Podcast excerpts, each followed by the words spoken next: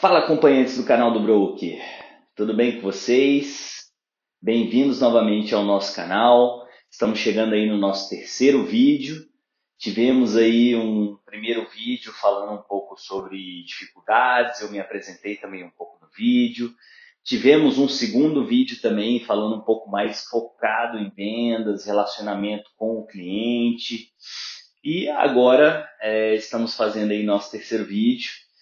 É, hoje, na verdade, o vídeo ele a intenção é que seja bem curtinho, tá? Vou trazer um assunto um tanto quanto polêmico para vocês, que é educação financeira.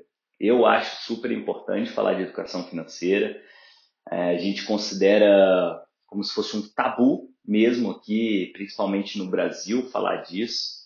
As pessoas elas não, não ficam muito confortáveis né, em falar de educação financeira. E hoje eu queria comentar um pouco, falar um pouco sobre isso, até para a gente poder é, estruturar um pouco de tudo que eu vou falar aqui no canal. É importantíssimo a gente começar por esse assunto, porque ele também contextualiza muito do que a gente vai passar daqui para frente no, no, canal mesmo. E vai ser interessante aí é, trazer esse conteúdo, né, e pensamentos, pontos de vista, algumas estatísticas sobre educação financeira mesmo, beleza? Então vamos lá? Eu gostaria de trazer para vocês o que? Uma estatística, começar aqui com uma estatística interessantíssima que vem, pra, vem como base para a gente poder falar sobre esse assunto da educação financeira, que é o que? Hoje, 52% dos americanos eles investem em bolsa de valores.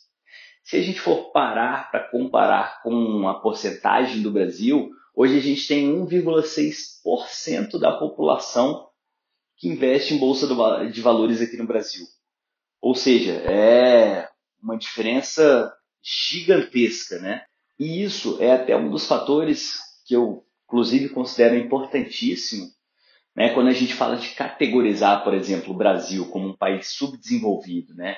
E hoje a gente enxerga os Estados Unidos como um país mais desenvolvido do que o Brasil, né? Quando a gente traz algumas estatísticas em relação ao Brasil e Estados Unidos, por que, que é categorizado dessa forma? Os números, eles trazem para a gente essa comparação. Pô, quando a gente fala de 52% da população dos Estados Unidos investem, né, se preocupam com o futuro, e a gente traz 1,6% da população do Brasil é, faz isso de pensar mais na frente, em qualidade de vida lá no futuro, em padrão de vida, enfim, né, trabalham com, com essa parte de investimento, cara, quando a gente compara, a gente começa a entender o porquê que Estados Unidos é considerado um país mais desenvolvido do que o Brasil. E o engraçado que, assim, até trazendo um pouco do que eu comentei no começo, é o que? É, a gente tem realmente um tabu em falar de educação financeira, em falar de gerar renda. Né? A gente observa o que até às vezes dentro da própria família a gente fica um pouco desconfortável em falar, a gente não tem uma facilidade de discutir sobre contas, sobre dinheiro, né? E, e a gente percebe isso muito não só dentro da nossa família, né, das, das famílias aqui do Brasil que não tem essa cultura, mas é porque a gente também não teve isso da parte da educação. Então, quando a gente observa ah, a educação hoje é um dos fatores principais para que o Brasil evolua, eu concordo plenamente. E educação financeira eu ainda considero um fator acima disso é, não só principal, como essencial. Por quê? Porque se a gente tivesse realmente uma educação já desde ensino fundamental, ensino médio, né, às vezes uma matéria específica de educação financeira dentro da faculdade, dentro dos cursos, né, como uma matéria obrigatória, já traria uma certa diferença para a população, para as pessoas, né, nessa questão de educação, de conseguir falar sobre dinheiro, conseguir falar sobre renda, aplicações. Né? Hoje no Brasil a gente tem um sistema que é o sistema do INSS. Ele foi criado com um propósito é, excelente, que é realmente garantir um futuro para as pessoas, né? E caso também aconteça algo com elas durante essa jornada da vida, elas também estejam resguardadas. É o objetivo desse sistema do INSS lá atrás é, foi interessantíssimo, um sistema que que eu considero é, o objetivo dele muito bom, realmente. Ao longo dos anos, esse sistema ele vem decaindo, né, por conta de vários fatores, não vou entrar em detalhes aqui, mas a gente não consegue enxergar mais uma projeção, né, e uma segurança desse sistema do INSS lá na frente. Ainda mais agora que a gente não consegue ter total confiança e depender completamente desse sistema, a gente precisa observar é, essa questão de educação financeira, entendeu? Planejamento financeiro, a gente se preocupar com o futuro, com qualidade de vida, com padrão de vida lá na frente. E eu vou trazer um, uma informação interessante quando a gente compara Brasil e Estados Unidos né, principalmente em relação a essa questão de educação financeira. A gente observa o quê? Que eles, eles têm um costume muito interessante de quê? De passar de geração para geração, às vezes um profissional, né, de determinada área, como por exemplo, lá eles têm um costume muito grande de terem um médico de família, né? Então, é, esse médico de família ele acompanha às vezes duas, três gerações da mesma família e as pessoas não têm o costume de modificar essa, esse profissional que atende a família.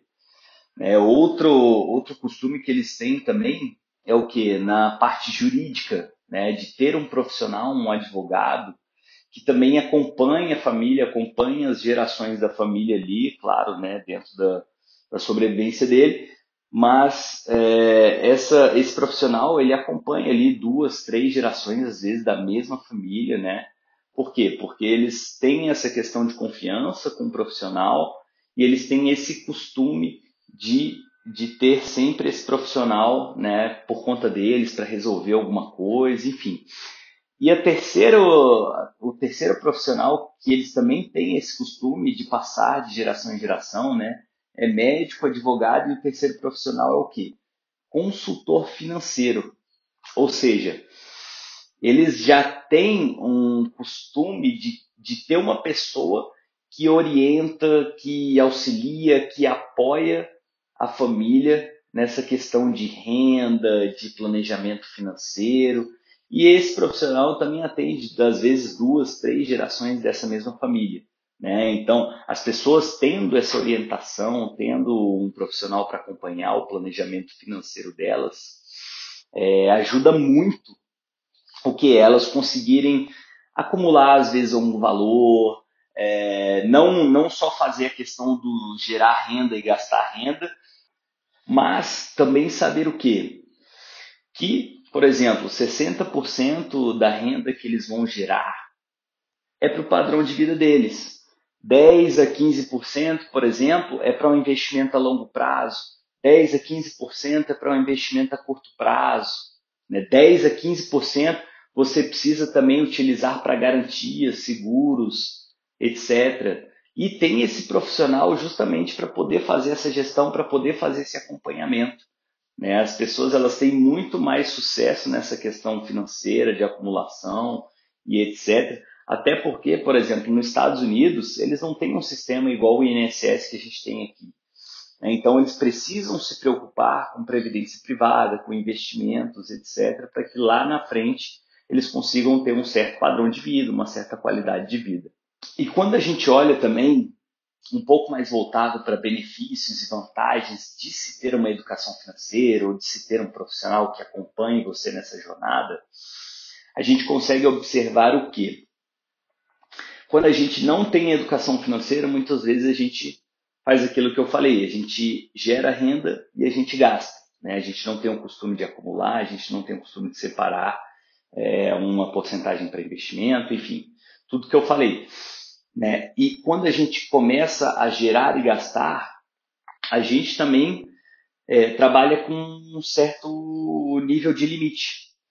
Então, se por exemplo a pessoa às vezes ela gastou mais do que ela devia, né? gastou mais do que, do que a renda que ela gera, e às vezes ela está passando por algum tipo de necessidade, ou ela está precisando né, adquirir alguma coisa, enfim, eles acabam optando que pelo caminho do endividamento, né? seja empréstimo, seja algum tipo de financiamento, né? cheque especial, enfim.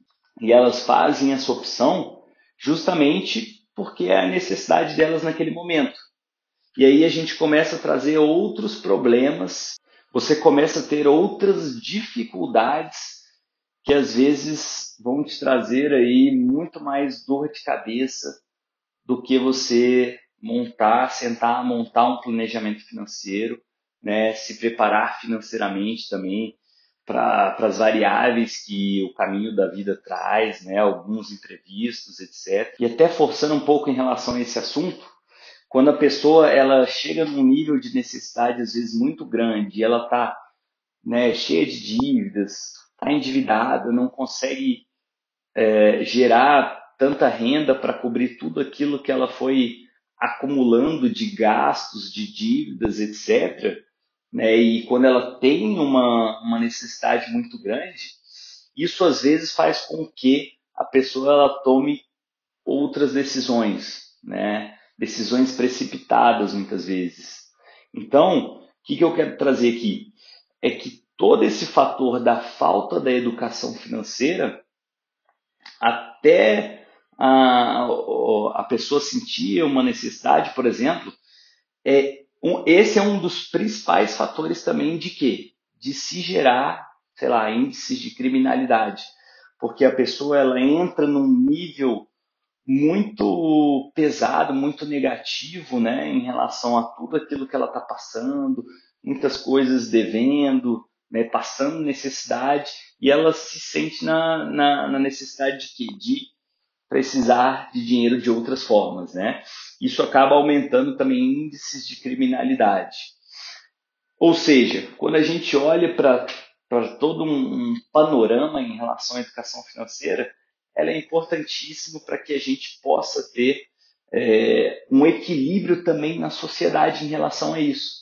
Porque quando você também não tem educação financeira, além de você não se planejar financeiramente para sua vida, para o seu futuro, etc., isso também pode acarretar pontos negativos para a sociedade. Mas é isso, pessoal. É, como eu falei, o episódio de hoje é um tema bem polêmico, né? Que um monte de gente acha que é realmente um tabu a gente falar disso. Eu poderia colocar muitas outras coisas aqui para vocês, dar exemplos, né? Citar alguns pontos de vista, opiniões.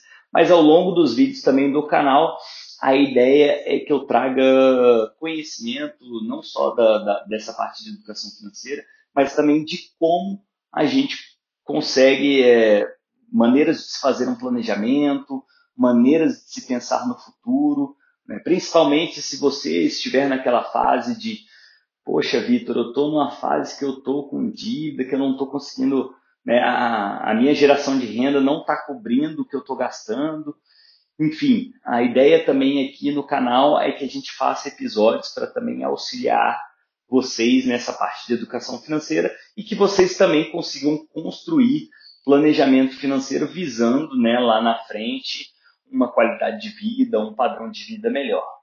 Beleza? Muito obrigado por ter vocês aqui hoje comigo, né, assistindo esse vídeo. Se você gostou do vídeo, se você gostou do assunto, Tá? Deixe seus comentários, deixe seu like. Se vocês quiserem também enviar para o e-mail, é victor com com y no final, arroba canaldobroker.com. Beleza? Deixa seu like aí, inscreve para acompanhar os próximos vídeos e muito obrigado pela sua presença virtual aqui com a gente. Um abraço a todos. Até a próxima.